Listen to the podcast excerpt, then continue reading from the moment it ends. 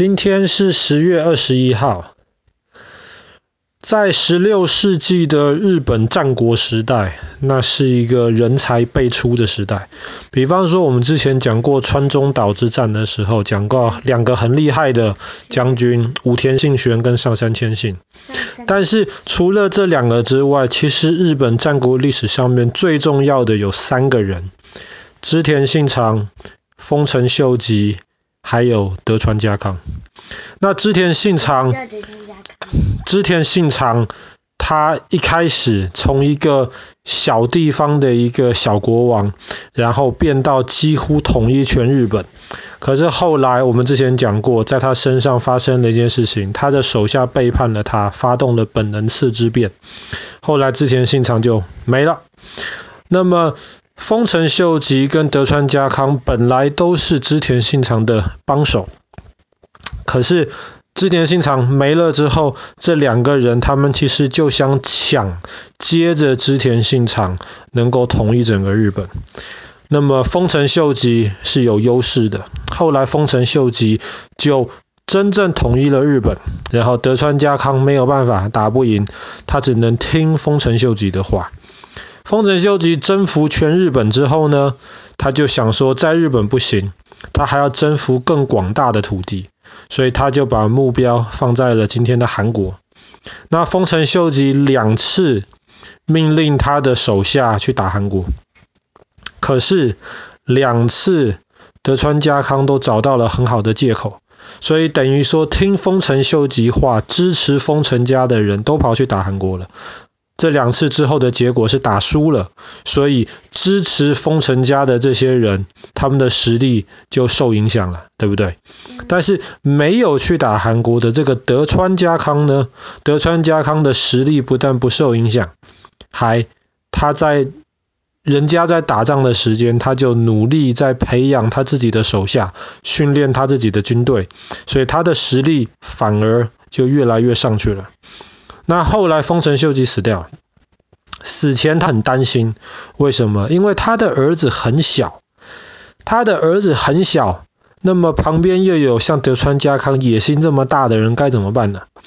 所以他就把他手下十个最重要的人叫过来，这十个人当中排名第一的就是德川家康，他就把这十个人都叫过来说：“你们十个人要彼此合作。”然后要好好的支持我的这个小孩子，等小孩子长大了为止。这十个人都答应了，所以德川家康是这十个当中最厉害、排行第一个的。可是德川家康真的会答应吗？他真的会这么忠心耿耿的支持丰臣家吗？当然不会。所以当丰臣秀吉死掉了之后呢，德川家康马上就想要。你要说造反也可以啦，可是算了，那我们就说造反吧。德川家康马上就想造反，可是总共有十个人呐、他是其中最厉害的，可是他只是一个啊。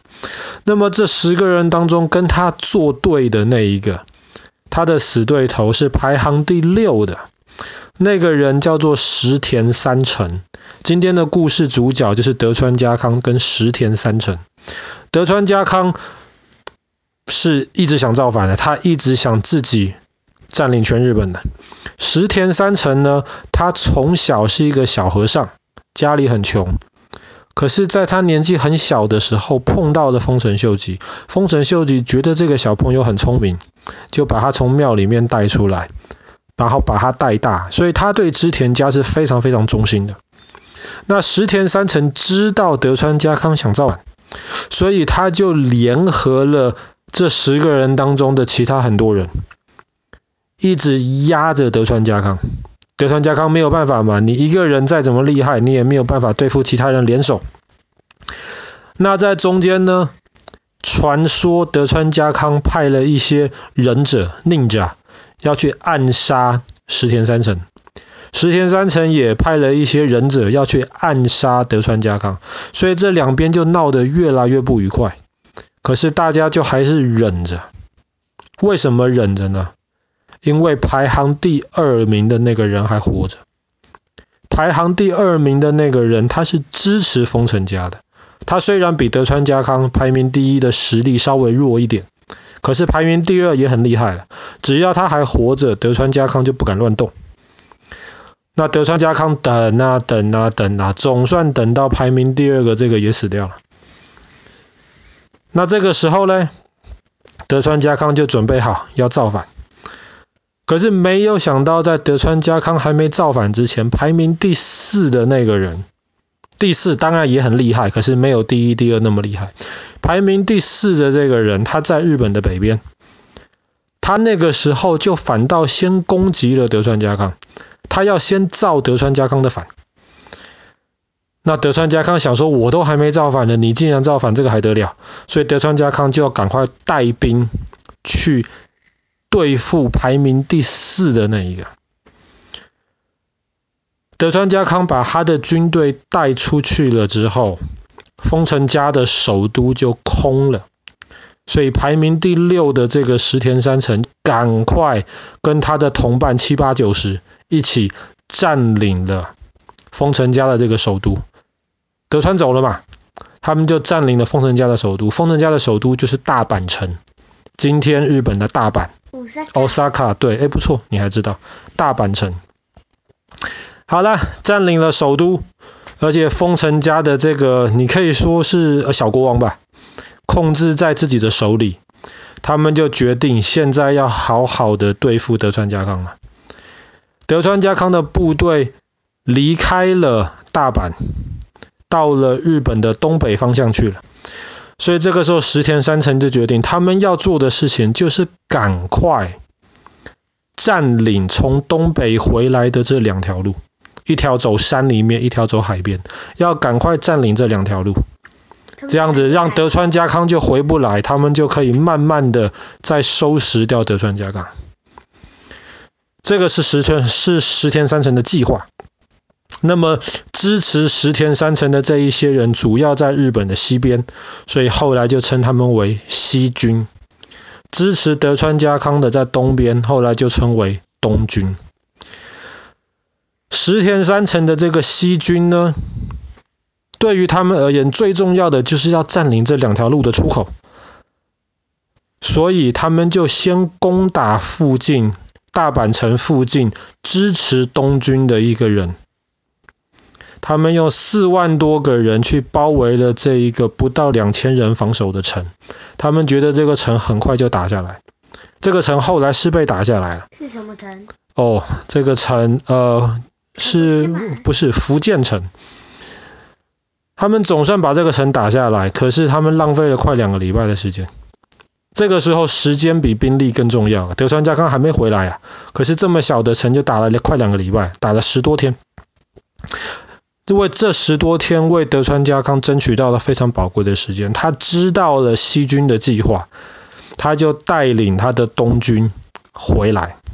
要赶在路被封死之前，要赶快回来。那西军一开始的动作太慢了，后来终于把这个福建城打了下来之后呢，那么他们就继续往前走，然后东军、西军后来就在日本中间的一个地方碰到了，这个地方叫做关原 Sekigahara。你记不知道我们我们家楼下有一个桌游。就叫做 Sekigahara，就是讲这一场战争的故事。这一场战争发生在官员，发生在一六零零年的今天六月二十一号，就被称为官员之战。日本战国时代打了大大小小非常非常多场战争，但是官员之战是最大的，也可以说是最重要的，因为这场战争直接决定了后来两百五十年日本的命运。官员之战，西军先到。西军就要准备好，他们从西边来嘛，叫叫叫西军嘛。他们的军队主要就布置在战场的西边，可是，在东南方向也有一支大概两万多人支持西军的队伍。OK，所以西边跟东南，德川家康的东军是从东边方向过来的。西军、东军其实人数差不了太多。但是西军占了的位置比较有利，以致后来的将军看到了关原之战的地图，他一看就说西军必胜。可是地图上看是这么看，实际上西军有一个很大的问题。为什么？因为西军、东军看起来人数差不多，可是西军里面的很多人，其实德川家康都偷偷的拉拢了他们，希望他们其实要支持东军。但是这个东西西军的人不确定。德川家康的东军到了之后，先发动攻击，在关原的这个地方，这一天早上开始就是大雾，大家都看不清楚你在哪里，我在哪里。反正看到了人就认为就认为是敌人，就开始打。然后西军、东军就在雾里面打得乱七八糟。后来德川家康他就派出他手下拿火枪的的那些士兵过来，一度压制住了西军。可是西军也不甘示弱啊，把他们的火枪队也搬出来。然后西军的火枪队上来之后，马上情况就对西军有利了，把东军逼退了几百公尺。这个时候，德川家康看到，哎呀，情况不太好啊，该怎么办呢？他就决定要去找一个表面上是西军，其实实际上还在犹豫，到底是要支持西军还是东军的一个人。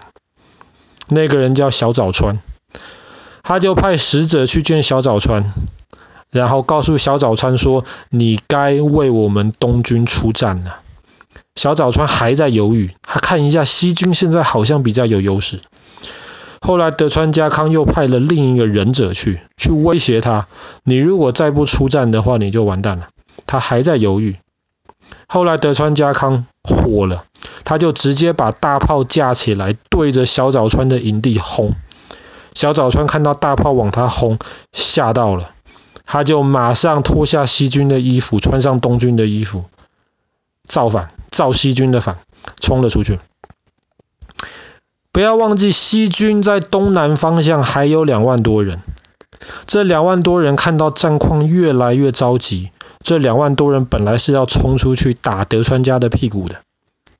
可是没有想到，这两万多人是三个人不同的在，是是三个不同的部队，堵在最前面的那个人的部队其实是东军的间谍，他就堵在前面，硬是不动。他不动，又不说自己是东军的，后面那两个也没有办法动，所以东南方向这些守在那边的部队后来动都动不了。那本来双方人数不会差太多，可是西军两万多人不能动，一万多人的小早川又造反了。这个时候情况马上往东军的方向倾斜，西军后来就打败了。西军绝大多数的这些将军们虽然逃掉了。可是他们自己的领土、他们手下的军队、他们的钱，很多都被德川家康给没收起来。在关原之战之后，德川家康就顺利了掌握了日本的权力。后来被土地被没收的很多这些武士，最后就到处流浪，没有事情做，到处流浪。德川家又不会给他们饭吃。所以这些人在十几年后，他们又重新集中在了丰臣家的大阪城。那后来就引发了德川家康两次的对大阪城进行了攻击，最后才完完全全的消灭掉了西军或是丰臣家的的实力。后来就建立了两百五十年的德川幕府。那么，因为德川幕府的基地在东京，那个时候叫江户，所以又称为江户幕府。好了，我们今天的故事就讲到这边了。发生在一六零零年的今天，十月二十一号，决定近代日本命运的官员之战。